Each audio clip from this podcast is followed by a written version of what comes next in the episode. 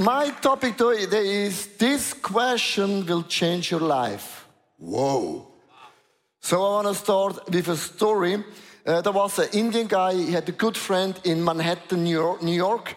So they walked to downtown Manhattan, New York, and all of a sudden he stopped and said, I hear a cricket. And the guy from New York said, it's, it's, That's insane, it's not possible. Because there are taxi, are cars, and the people, and the screaming, and the metro, and the plane. You cannot hear a cricket. He said, Yes, I do. I hear a cricket for sure. He said, How? He said, I, can hear it. So he walked two blocks and he stopped. He crossed the street and he stopped. He crossed another street, he stopped, and all of a sudden he saw a small tree. And the Indian friend bowed down. He was in the mood and he took out from the mood a small cricket. And the guy from New York said, How in the world can you do this? And he said, I have different ears than you have. And I said, I want to show you, prove you that the people in New York, you are listening to different things. So we had some coins in his pocket, what every Indian people have. So he holds the coins in Manhattan, New York, and he dropped it. And when that noise happened, everyone stood still, turned around, and all the new people could hear, oh my gosh, coins dropped on the street. What are you, what do you listen? And I think we're listening sometimes to a cricket, to coins, but the key is we should get up every single morning and say, Shepherd God, Shepherd Jesus, here am I. What is on your heart? What is on your agenda? And we have to tune in and to learn to, to tune in our ears to the voice of God because during the day you hear so many voices. Be successful, do this, don't do that, do this and do that. And I think I want to tune in my ears to the sweet voice of the Holy Spirit because the Bible says we are sheep. And the most people they do not know what is a sheep. A sheep is dumb and a sheep is blind. Can I hear an amen? I talk about you and me. So that's always not the funny part. But a sheep has super sensitive ears, is able to hear every single move of the shepherd. And we should tune in our ears to the voice of the God Almighty who knows His Almighty and all present. This is how we should tune in. So Jesus is telling a story, and in the end of the story, He will say to you and me, whoever has ears, let them hear. So I want to start in Matthew chapter 13, verse 24 and 13 is about the parable about the wheat. Jesus told them another parable. The kingdom of heaven is like a man who saw good seed in his field. But while everyone was sleeping, his enemy came and saw weeds among the wheat and went away. When he, when he had weeds spoiled and formed the heads, then the weeds also appeared. The owner's servants came and said to him, Sir, I didn't you saw your good seed in your field? And where did the weeds come from? The enemy did this, he replied. The servant asked him, Do you want to go and pull it them out? Now comes the very important sentence. No, he answered. Because while you are pulling the weeds, you may uproot the wheat with them. Let both grow them until the harvest. At the time, I will tell the harvester, first collect the weeds and tie them the bundles to the burnt, and then gather the wheat and bring it into the barn. So when you hear a story like that, you will say, Oh, I know everything. But in that story, Jesus shared to the disciples, there are some nuggets in the story which I really want to share with you because it makes a big, big, big difference. Jesus speaking about believers, people that believe in the kingdom of God. He speaks about you and me. So there are three steps actually. Everything starts you you sowing a seed actually. Then it starts to grow a little bit. Then you see the weeds, they are green, and also the wheat in the harvest season. Three very simple steps. So let's dig in and let's learn some very, very important things. The point number one is about the sowing. So the Bible says God has sown us into the world. And here's some good news. We, should, we haven't chosen our parents, right? God has chosen the parents for you. Otherwise, it will be a big mess. Can you imagine when you can pick and choose? I want to have these parents, I want to live here. here. God laid in the beginning a purpose in you. You created by a purpose for a purpose. God put a calling, a passion in you. So when we speak about a passion a calling, very often people say, I don't know, I'm not sure what is my calling, what is my passion. So Robert Evans is an evangelist. He came up with an amazing quote, which I like very, very much. That's why I want to share it with you. He said, I felt a burning desire to share the gospel in Wales. And now check out what he said.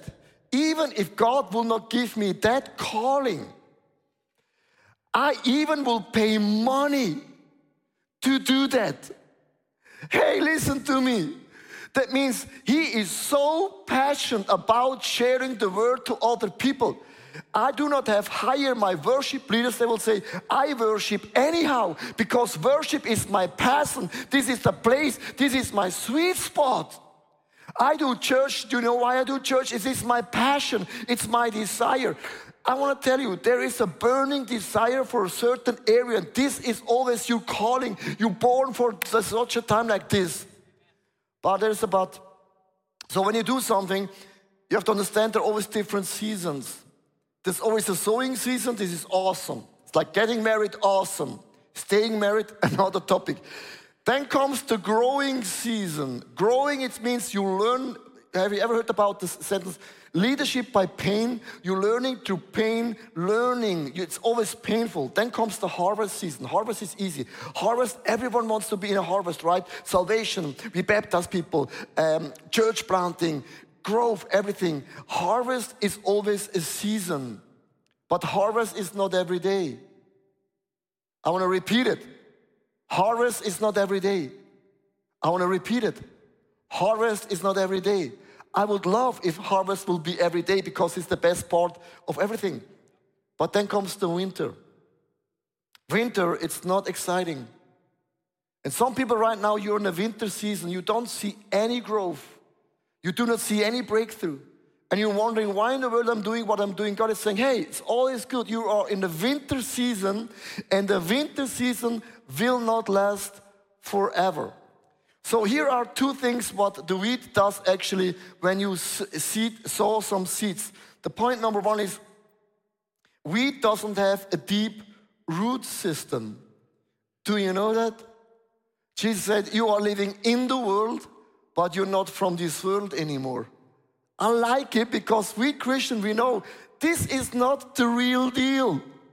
This is just a small of 80 years but the real deal is something else. God is preparing a heaven in eternity forever and ever and ever. And I'm not rooted here because I have a home called heaven. I know Swiss people that don't like that. They say, but Switzerland is so beautiful. Forget heaven is even more beautiful. We are not rooted. And, this is a very, very um, good point because now there's a tension in that topic. Maybe you heard about some churches that saying, hey, you cannot be rich, you cannot enjoy this and that because we are following God and God is a holy God and it's not about all the fun. And I think sometimes the church goes always in two extremes, either in extreme luxury lifestyle, which I don't like, and also poverty mentality, which I also not like. And I tell you why, because sometimes people, they're going party. Friday, Saturday, they were going party, they drink so much, they smoke so much, so then have a knockout. And the next day they wake up with headache and they say, I don't know what happened yesterday, but there was a good party.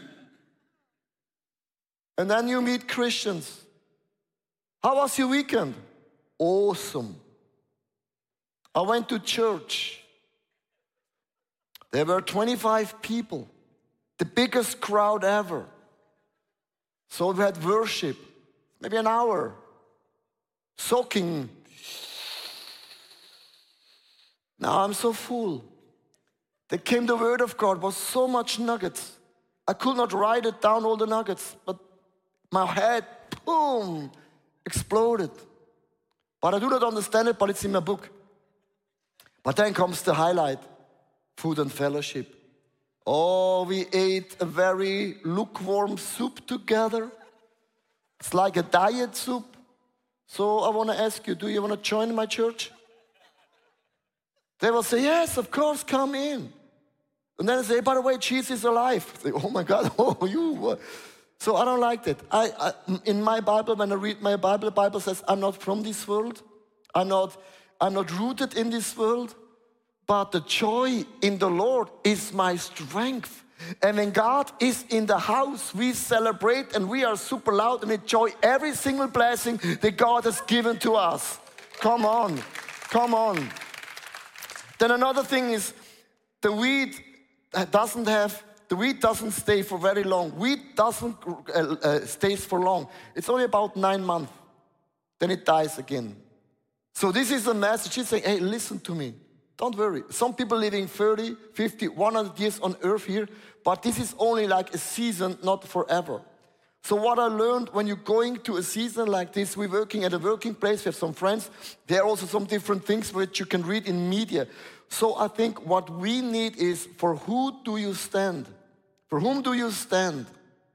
I want to share a story with you. I heard about a young girl, she's going to school, and in the school they said, hey, let's put the rainbow flag on the ground. And everyone in the school class kisses the rainbow flag. So this is happened right now. So everyone went and kissed the rainbow flag in the school to saying, I love every sex and I love every person. And she was the only person in the room, she didn't bow down and she didn't kiss the flag. And I asked her why. She said, I learned to bow down my knees for the King of Kings and never for people.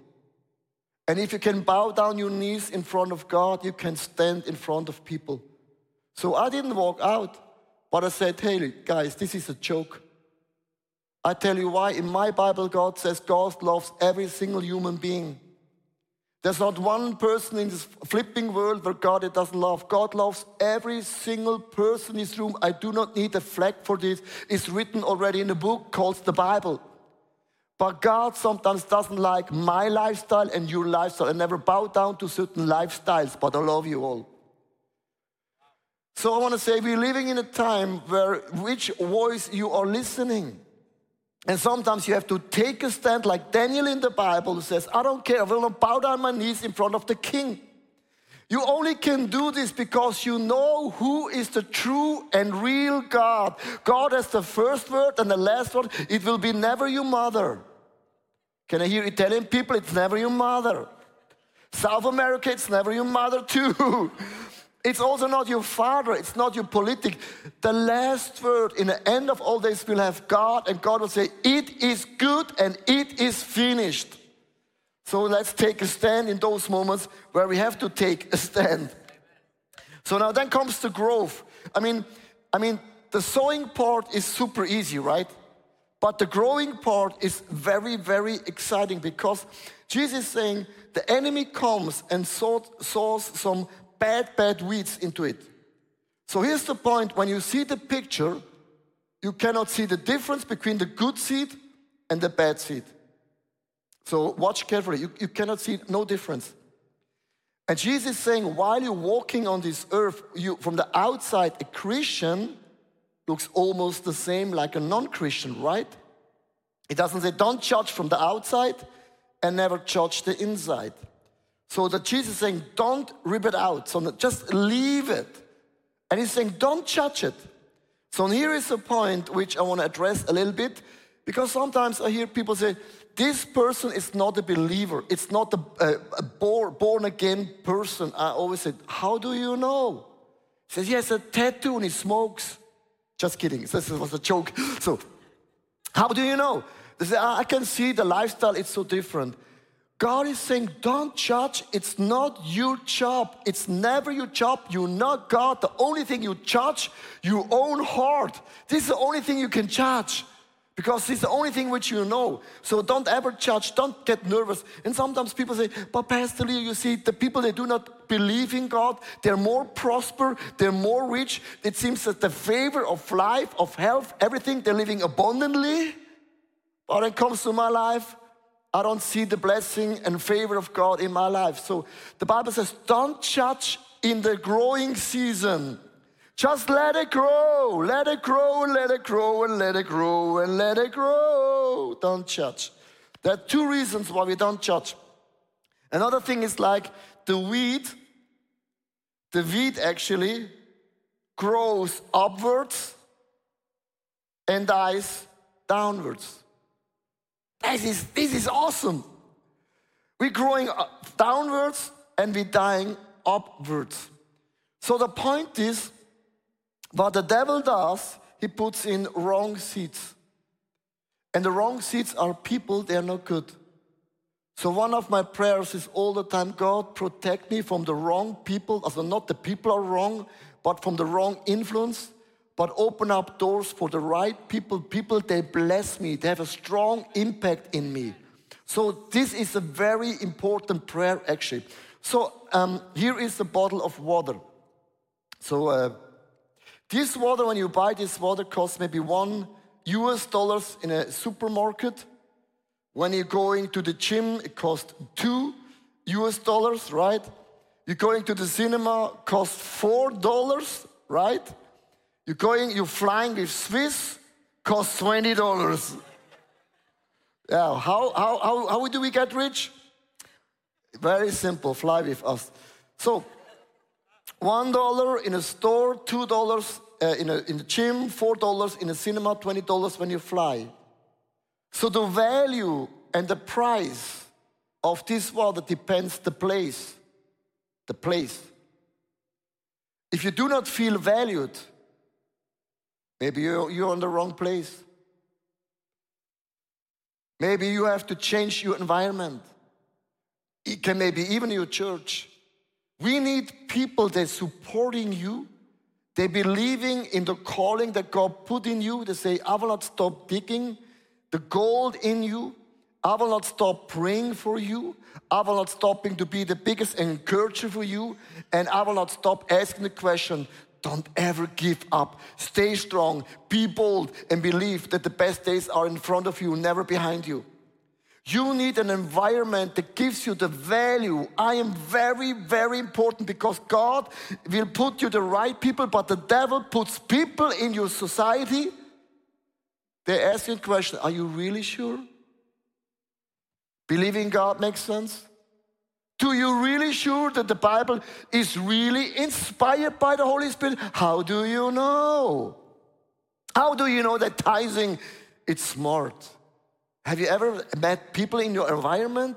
They're always asking questions again and again, and, and after a while you start believing in this. So choose your environment wisely, otherwise that weed will destroy everything in your life. So the enemy came, poured wrong seeds into that field so that the soldier, when they want to eat bread, they could not eat it, they could not take the harvest because all the bad weeds destroyed the good wheat. That's why be really careful with whom you spend your life. Salt and sugar looks from the outside the same. You need the Holy Spirit to know who is healthy and who is not healthy in your life. So the wheat grows from down upwards and dies from down upwards. So why, why is this so important? So I want to share with you my, my, my nugget. When, when God speaks to you, very, very often, it's not that your heart is saying, wow, come on, God is good. Or my feelings still say, oh, yes, God, I waited for that. Very often, God challenges you, it makes sense in your brain. It's just a decision in my thoughts. Yes, God, I do it, but my heart doesn't feel it and my feeling doesn't feel it, right? If God will speak it to you, it makes sense to your heart, it's super easy. But very often when God says, leave the comfort zone, you make decisions in your, in your brain. So I want to share a story. Many years ago, I remember we had some money on the bank account, we had a, a car and also a, a Vespa. One single, super simple Sunday morning, God spoke to me and my wife. We should empty the whole bank account and give all the money to ICF Zurich. And sell the car and sell the bike. Yeah, this is the Sunday morning. God, I waited for that moment. How long does it take? Oh, this was the Sunday morning said, I will never come to church again.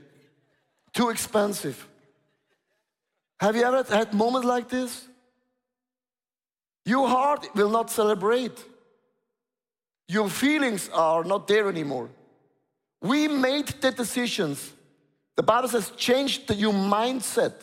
So we say, God, yes, we do it. It makes sense in our brain. We can never outgive God. God is always a bigger giver.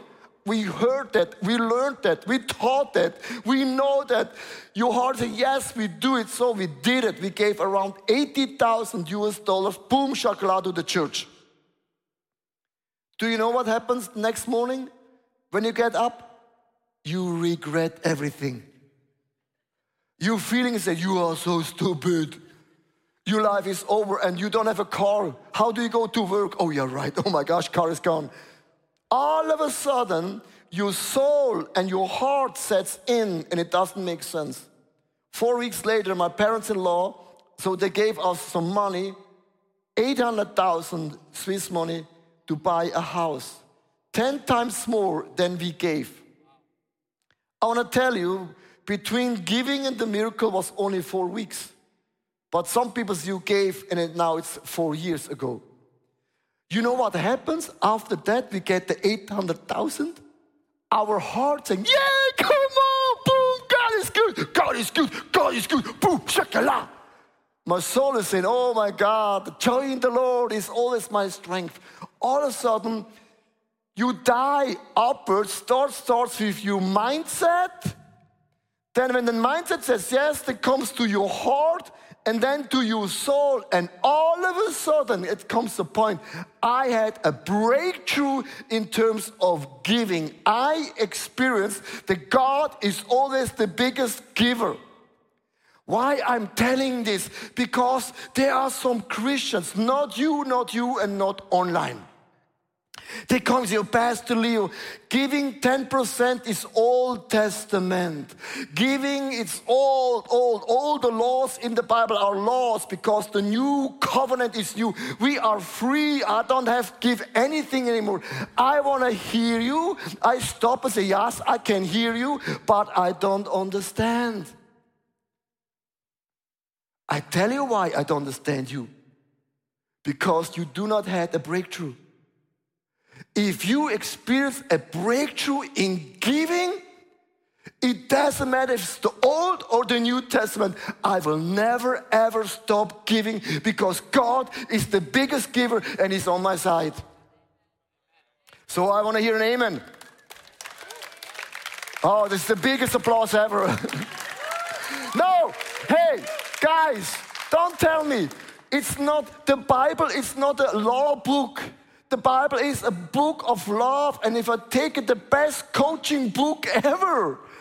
If you have a breakthrough in an area to being faithful to one person, a lot of people say, I cannot be faithful to one person, it's too boring. How do you know?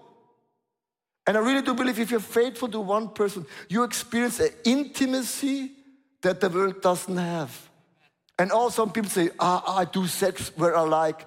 I hear you, but I don't hear you because you didn't have the breakthrough. If you have a breakthrough, what means to be clean and holy and awesome, you will not go back to that old lifestyle because you had a revelation. A lot of people, you do not have a revelation. That's why you talk about the Old Testament. Ooh la la, I'm on fire. so I want to close. The wheat has been which begins to bow down in measure. So when, when the harvest comes, and that's the most touching moment. How you know what is from God and not. In the end of your life, when harvest season comes, it bows down. Here I am to worship, here I am to bow down. And it's so full of crops. I don't speak about your success, your cars, your money, your everything. The crops you have when you bow down, it's all the moments when God answered your prayers. When you're looking back in your journey with God, there are hundred times where God changed, where God intervenes, where God bless you. And in the end of your life, you say, God, I'm so full of signs and miracles, the favor of God is with me. And I bow down and I bring everything back to your heart. And I'm so thankful that everything came from you and everything goes back straight to you. Isn't that amazing? David will say, I don't bow down. I deserve it. I worked very hard and I did so many good things or bad things. I will not bow down. But in the end of your life, God will say, wheat stays green, strong, but the wheat gets brown. We bow down and says, God has given, but God take away, and all the glory belongs to my Father in heaven. She's saying, listen carefully. You're not rooted in this world. You will not stay long here, not long. You will leave soon. And by the way, you will bow down one day, and that's the moment God sees the difference between a believer and an unbeliever. I want to close with a very long Bible text from Jesus in Matthew chapter 13, verse 36 to 43, because Jesus gives the explanation, the insight about this amazing Bible text. Then he left the crowd and went into a house. His disciples came to him and said, Explain to us the parable of the weeds in the field. He answered, The one who saw the good seed is the Son of the man. The field is the world, and the good seed stands for the people of the kingdom. The weeds are the people of the evil one, and the enemy who sought them is the devil. The harvest is the end of the age, and the harvester are the angels. As the weeds are pulled up and burned in the fire, so it will be at the end of the age. The Son of the Man will send out his angels, and they will weed out his kingdom, everything that causes sin and all who do evil. They will draw into the blazing furnace where there will be weeping and gnashing of teeth. Then the righteousness will shine like the sun in the kingdom of their Father. Now listen, whoever has ears, let them hear. The Indian guy said to his best friend in New York, I tuned my ears to the cricket. You tuned in your ears for the money. But Jesus said, neither the cricket nor the money. We should have ears to understand what is life all about. Hey, thanks for watching. Hey, our passion for people is that we see them grow in their relationship with Jesus, live fearlessly, and influence their people and the surrounding in a positive way. And if you would like to be part of that vision, we thank you so much for your financial support because that would make it possible. I hope that this message spoke to you really. And if you don't have subscribed to our channel, please do this. And it's always a big blessing. Maybe you know some people in your or in your friendship, that podcast could be a very well cool thing. Just share the link because it's pretty, pretty easy. And I'm looking forward to see you again. Tune in and God bless you and see you soon. Bye bye.